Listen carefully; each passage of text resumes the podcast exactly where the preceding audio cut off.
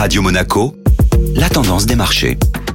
Radio Monaco, la tendance des marchés avec Société Générale Private Banking. Bonjour Clémentine Rousseau. Bonjour Benjamin. Une tendance qui reste fragile sur les marchés. Avec l'arrivée de la saison de publication des résultats des entreprises, les marchés d'actions en Europe se stabilisent. Le CAC 40 et l'Eurostock 50 ont clôturé dans le vert hier. L'attentisme des investisseurs reste néanmoins porté sur les données relatives à l'inflation et sur les prochaines décisions de la Fed. Évidemment, toute accélération de l'inflation renforcerait l'idée d'une réduction des rachats de titres par la Banque centrale américaine. Quels sont les nouvelles concernant les premières publications de résultats. Dans le secteur financier, aux États-Unis, JP Morgan a publié des résultats meilleurs qu'attendus en termes de chiffre d'affaires et de bénéfices nets par action, mais la banque n'a pas créé la surprise et le titre baissait de plus de 2% en milieu de séance hier. En Europe, LVMH tire son épingle du jeu et progresse de plus de 3% après avoir publié de solides résultats, meilleurs qu'attendus également.